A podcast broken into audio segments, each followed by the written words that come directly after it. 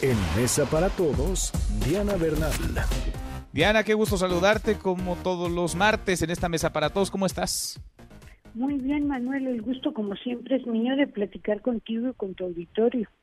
Oye, Diana, a ver, hay un tema que preocupa sobre todo a quienes trabajan en el gobierno, en la burocracia.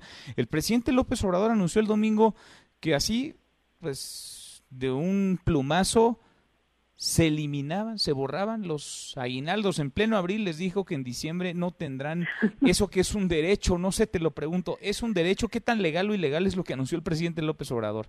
Mira, primero quisiera comentar que en este momento lo más importante es que la población tenga liquidez. Entonces, si la población sabe, los empleados del Estado que no van a tener aguinaldo, pues esto lo único que va a contribuir es a contraer más la economía.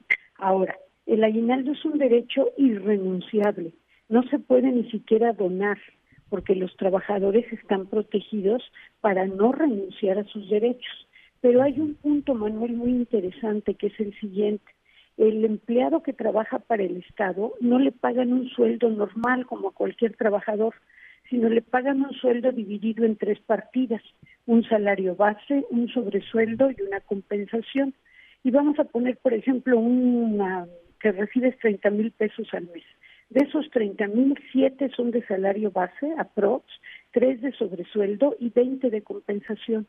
Entonces, el Ejecutivo saca cada año un decreto para que los 40 días que establece la Ley Federal de los Trabajadores al servicio del Estado se paguen sobre todo, o sea, sobre el salario base, el sobresueldo y la compensación. Pero con todas las de la ley puede sacar un decreto de que el aguinaldo nomás se pague sobre el salario base lo cual sería un aguinaldo mínimo. Quiero decir con todo respeto que esto lo hizo Cuauhtémoc Cárdenas en el año de 1998 con los trabajadores que colaboraban con él en el gobierno del entonces Distrito Federal. Les pagó el aguinaldo únicamente sobre salario base lo cual viene siendo realmente pues una prestación mínima, ¿no? Si ganas 30 mil pesos, tienes derecho a un aguinaldo de aproximadamente 40 mil, pues te lo van a reducir a un aguinaldo como de 10 mil pesos. Qué cosa, qué interesante. Entonces, a ver, es irrenunciable y como es irrenunciable, ¿qué? ¿Tendrán que cambiar la ley? ¿Cómo le van a hacer? Porque yo escuché al presidente muy convencido, Diana. Sí, lo que va a hacer es va a sacar, va a sacar, en lugar de sacar un decreto de que paguen el aguinaldo, porque eso es por ley, por ley son 40 días, pero en lugar de decir que paguen los 40 días sobre sueldo, sobre sueldo y compensación, lo va a hacer como ya hay precedente de que solamente se pague el aguinaldo sobre el salario base. Esto es una cosa totalmente indebida que han soportado por décadas los trabajadores al servicio del Estado.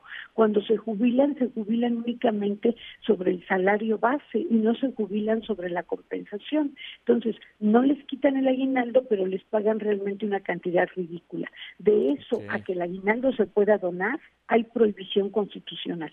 Pues sí, hay un abismo, está más que claro, más claro ni el agua escuchándote. Gracias, Diana. Gracias, un abrazo Manuel, buena tarde. Otro para ti, muy buenas tardes. Mesa para todos.